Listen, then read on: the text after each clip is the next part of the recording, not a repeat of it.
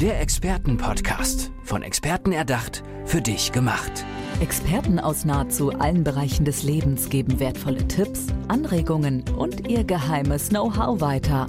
Präzise, klar und direkt anwendbar. Von A wie Affiliate bis Z wie Zeitmanagement. Der Expertenpodcast macht dein Leben leichter. Und heute ist zu Gast Beziehungscoach Ute Grünhagen. Herzlich willkommen. Schön, dass du da bist, Ute. Ja, schön, dass ich hier sein kann. Du kümmerst dich um Fragen und Antworten vor allem auch, wenn es sich um Beziehungen dreht. Ähm, vielleicht stellst du das mal kurz vor, was deine Expertise ist.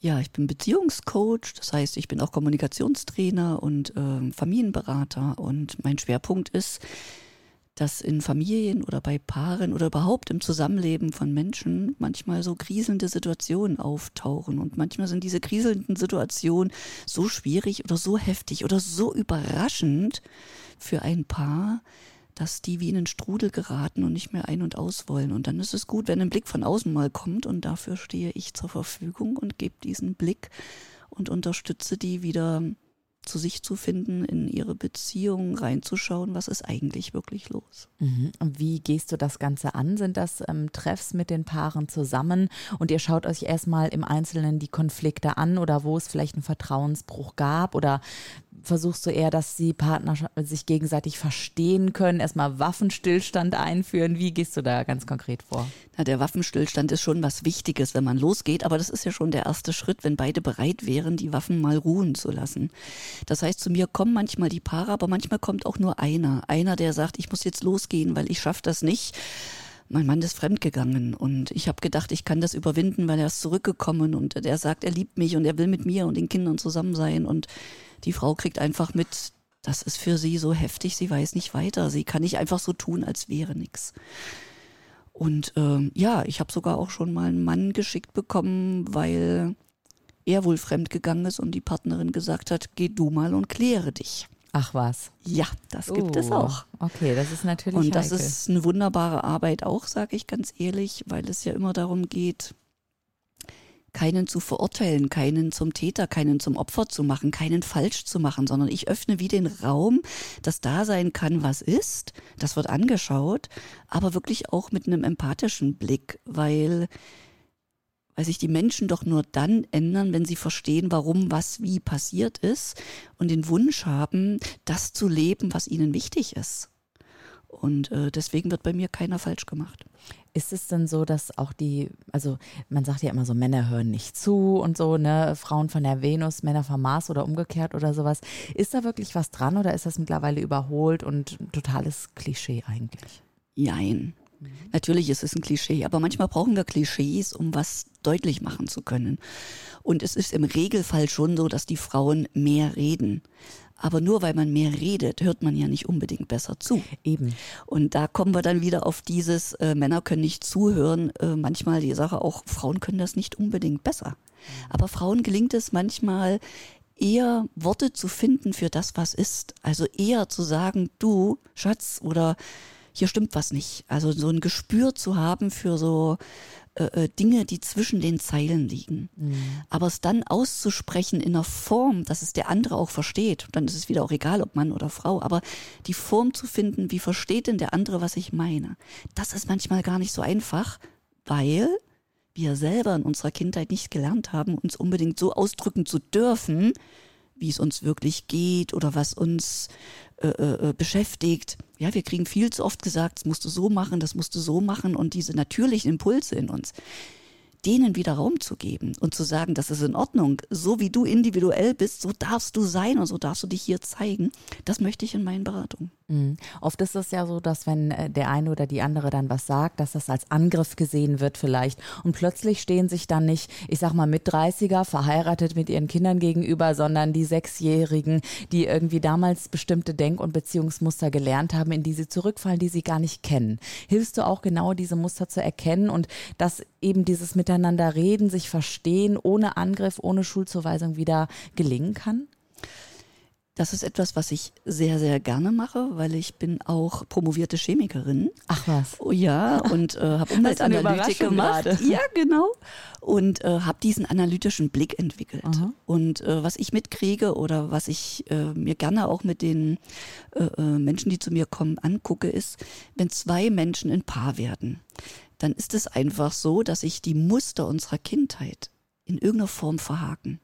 Und wenn ich in Stress gerate, was auch immer der Auslöser für Stress ist, Kinder sind ein Stück weit Stress.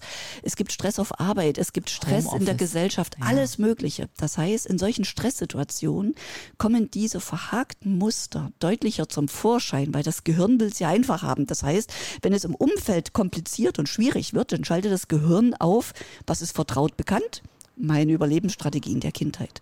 Und jetzt kommt es in diese, ich sag mal, destruktive Spirale, die wir am Anfang nicht mitkriegen und das summiert mhm. sich auf. Und wenn der Knall dann kommt, dann verstehen wir mich, warum bin ich denn dahin geraten? Kann, das heißt, in so einer Art Streitanalyse ja. gucke ich mir an, was ist wie passiert und es ist einfach so. Ich brauche nur einen Streit, den wir auseinandernehmen, auseinanderdehnen, genau gucken, wie was ist und es offenbart sich uns allen, dieses Streitmuster. Toll. Und wenn das die mitkriegen, ach, das ist ja nur unser Streitmuster, weil wenn ich das tue, triggert dich das dort und wenn du das tust, triggert mich das und so kommt die Spirale, kriegen sie was an die Hand, um zu sagen, oh, jetzt kriege ich mit, ich könnte jetzt deinen roten Knopf tricken, triggern. Aber wenn man sich bewusst ist, ich liebe doch den anderen, dann nehme ich die Hand wieder zu. Verstehe. Du hast gerade, da bin ich auch schon so dazwischen gegangen, weil ich so neugierig bin. Du hast gerade von diesem großen Knall etwas erzählt. Würdest du sagen, es gibt auch Beziehungen, wo Hopfen und Malz verloren sind, weil dieser Knall so groß war, dass da zwar noch Liebe ist, aber die ist so verschütt, dass vielleicht dieses Vertrauen, diese Basis nicht mehr zu kitten ist. Und dann ist vielleicht am Ende ist auch besser zu sagen, vielleicht ist bei euch der Weg, eine Zeit lang den getrennt zu gehen? Also wenn die zu mir kommen und wir in den Prozess dieses Innehaltens einsteigen, sage ich immer, gebt euch die Zeit, bis ihr entscheidet. Weil wenn ich in dem Moment, wo der Knall ist, ja, wo, was weiß ich, in irgendeiner Form Gewalt passiert ist in der Beziehung oder der Stress so ist, dass ich etwas getan habe, was ich eigentlich im Normalfall nicht tue, und dann zu schnell aus der Emotion heraus die Trennung ausgesprochen wird, dann schlägt das Wunden, die manchmal sehr, sehr tief sind. Das heißt, auszuhalten, dass etwas gerade wie unaushaltbar ist, es trotzdem zu tun und zu schauen und in diesen Klärungsprozess zu gehen, wo es ja auch darum geht, einmal wir klären, wir sprechen aus, was wirklich ist. Wir mhm. sind einfach ehrlich wieder miteinander. Es darum geht, wie kommuniziere ich das? Und dann eben auch wieder, ich sage immer so, das ist so für mich der Moment, sein Herz wieder zu öffnen. Und da geht es erstmal darum, mein Herz wieder zu öffnen für mich selber. Weil ich, wie gesagt, keiner ist falsch. Also mein Herz für mich zu öffnen und zu sagen, ich habe das gemacht, weil es Beweggründe gab, weil irgendwas war, das mich dahin geführt hat. Und dann natürlich irgendwann sich das Herz für den anderen öffnen kann, nicht weil man mit ihm sofort wieder Friede, Freude, Eierkuchen macht, sondern das Herz zu öffnen im Sinne von, ich habe mich verstanden, jetzt gucke ich mal, ob ich dich verstehe. Mhm. Und wenn das passiert ist, dann kommt irgendwann der Moment, wo die beiden dastehen und sagen, ich weiß, was mir wichtig ist. Ich weiß, wie ich leben möchte. Ich habe in mir eine Stärke wiedergefunden, eine Kraft, die mich jetzt nach vorne blicken lässt. Und dann kann man wieder sagen, Mensch, wer bist denn du? Oh, guck mal, das haben wir so schön gemeinsam gemacht. Und wenn wir die Punkte, die kritisch sind, angehen und beide wollen, dass wir das mit diesen blöden Mustern und Triggerpunkten ja. in den Griff kriegen, dann kann da was Schönes draus werden. Aber ja. das wissen wir nicht, wenn wir einsteigen. Also ich weiß ja. nie, wie ein Prozess ausgeht, bin aber ehrlich, ich liebe es, wenn die beiden entscheiden, dass sie weitergehen. Natürlich, natürlich. Also ein Hoch auf die Liebe an dieser Stelle natürlich. Ja. Ähm, du hast eben gesagt, es ist ja, es kann sehr schlimm sein, wenn der eine in der Partnerschaft die Trennung ausspricht. Kann das so traumatisch auch für die andere Person sein, dass das Urvertrauen in die Beziehung erschüttert sein kann? Oder würdest du sagen, nee, es gibt immer einen Weg auch da wieder hinaus, weil das vielleicht, ich weiß nicht, nach anderthalb Jahren, zwei, drei Jahren Schmerz in der Beziehung passiert ist und dann ja eben auch sich zwei Menschen gegenüberstehen, die sich vielleicht verändert haben in diesen Jahren, ne? dass die Dynamik sich verändert hat. Das kann man so pauschal gar nicht beantworten. Ah, das habe ich schon fast ja, gedacht, dass du das, das, sagst. Das ist ja klar. Da, da, kann ich ja nicht prophetisch sein, wenn ich zwei kennenlerne, mit denen arbeite, sondern das ist wirklich etwas Individuelles, weil selbst wenn ich einen Weg sehen würde, ist das ja immer eine Frage, ob die beiden in der Lage sind, sich das vorstellen können und wollen. Weil ich meine, das ist so, wenn ich mich am Ende des Prozesses committen will, mit mir auf alle Fälle und dann vielleicht mit dem anderen wieder, ist das ja etwas, wo ich auch daran arbeite, dann bitte all in. Also all in im Sinne von, ich stehe ganz zu mir, ja, äh, äh, ich guck mal hier, äh, all in, okay, ich fange mit dir neu an, dann zu lernen, auch in diesen Verzeihungsprozess, Vergebungsprozess zu gehen, der ja da dann noch ansteht. Das ist ja nicht so, dass das alles ist, okay, ja. ich will wieder mit dir und diese Verletzung zu heilen, was ja Zeit braucht und auch was braucht es als Wiedergutmachung oder das sind so ganz individuelle, feine Prozesse. Mhm, ja. Gerade schon, wie man eine Entschuldigung vielleicht auch ausspricht, dass es für einen anderen eine ehrliche Entschuldigung ist, die man annehmen kann, so als kleines Beispiel mal, oder? Ja, das zu lernen erstmal. Was mhm. bedeutet denn eine Entschuldigung? Was, was, um was geht's denn? Weil eigentlich entschuldigen, sage ich immer, es geht gar nicht darum, zu entschuldigen unbedingt etwas, weil es ist passiert. Ich kann es überhaupt nicht mehr wegnehmen. Ich kann ja. nur schauen, wie kann ich es dir erträglicher machen? Wie kann ich dir zeigen, dass ich so viel gelernt habe über mich, dass zum Beispiel beim Thema Fremdgehen, das ist für mich kein Thema mehr, weil das, was ich damit anrichte, ich verstanden habe, ist so schwer, so groß. Und trotzdem liegt da ein Prozess, wenn es wieder zu einer Verbindung kommen soll, die bei manchen sogar tiefer geht, als sie vorher war.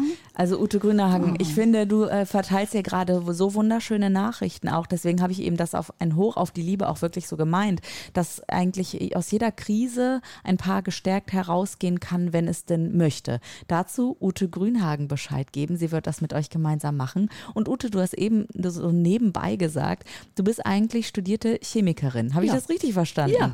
Wie bist du zu diesem Thema Beziehung gekommen und hast irgendwie irgendwann gesagt, ich möchte das weitergeben, weil du bist ja wirklich, du hast sehr fundiertes Wissen, das muss ja auch irgendwoher kommen.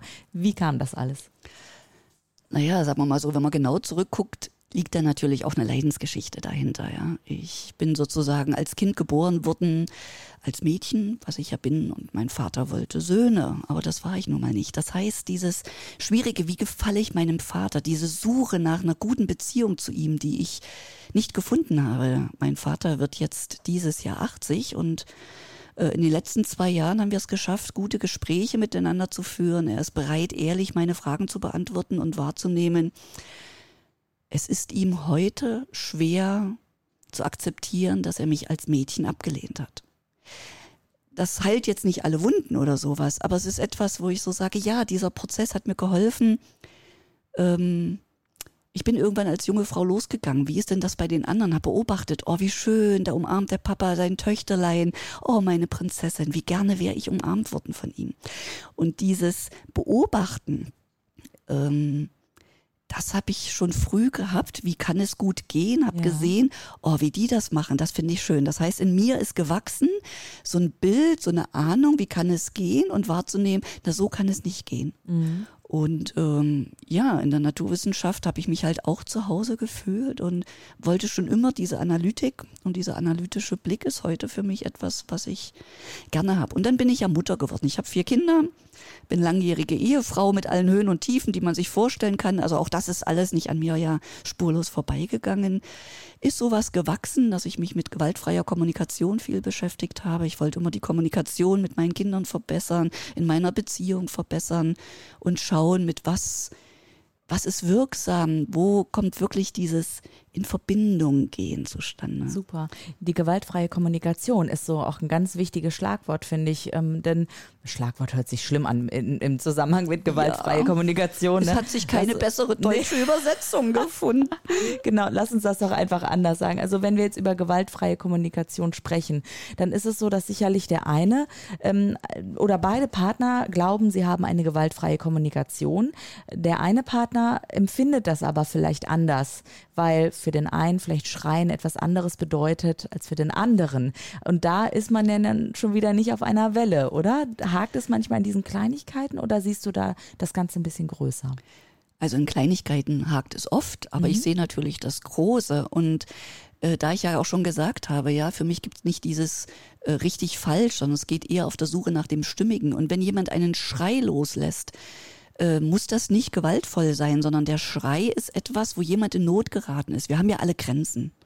Und wenn jemand noch nicht gelernt hat, seine Grenze zu setzen und zu sagen, du pass mal auf, hier ist meine Grenze und die ist hier wirklich, ähm, sondern wir Frauen sind da typisch drin. Ja, haben wir ja gelernt, uns zurückzunehmen, die lieben Braven zu sein und die anderen gehen über unsere Grenze, über unsere Grenze, über unsere Grenze. Und wenn wir dann irgendwann hinten an der Wand stehen und mitkriegen, jetzt können wir nicht mehr anders.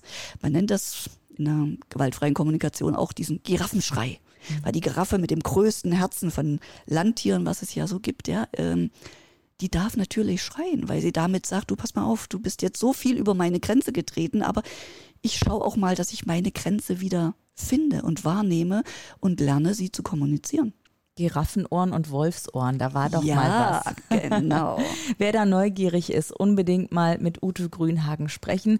Ich finde, Ute, das ist nicht nur ein Muss für alle Paare, denen es auch gut geht, sondern für jeden Menschen, denn ähm, Kommunikation betrifft uns alle und wir können eben nur davon profitieren, privat und auch beruflich natürlich, wenn es in der Beziehung läuft, egal mit wem das denn dann auch ist. Ne? Auch Beziehungen mit Eltern, also du hast ja gerade, möchte jetzt abschließend doch nochmal fragen, ja auch dein Vater erwähnt, ist das das auch so eine Sache, wo du vielleicht an der Seite stehen könntest und sagst, okay, ähm, wenn es eben in bestimmten anderen Beziehungen, das müsste ja keine Liebesbeziehung sein, bist du da auch unterstützend dabei?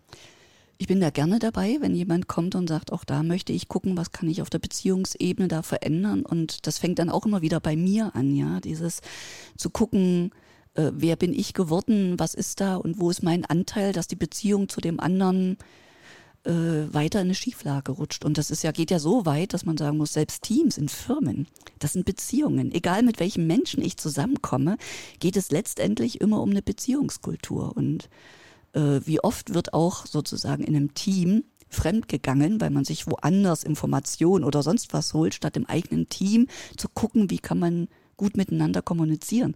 Also das, was für private Beziehungen gilt, gilt ein bisschen abgewandelt auch für Teams. Ja klar, Bewerbungsgespräche ist auch nichts anderes als so ein erstes Date, oder? Wenn wir mal ehrlich sind.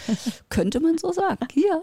Okay, ja. Ute Grünhagen, vielleicht gibt es bald ein erstes Date mit dir. Ihr wisst schon, wie ich das meine. Beziehungscoach, herzlichen Dank, dass du heute bei uns im Expertenpodcast warst. Ja, vielen Dank, war mir ein Vergnügen. Alles Gute. Der Expertenpodcast, von Experten erdacht, für dich gemacht. Wertvolle Tipps, Anregungen und ihr geheimes Know-how. Präzise, klar und direkt anwendbar. Der Expertenpodcast macht dein Leben leichter.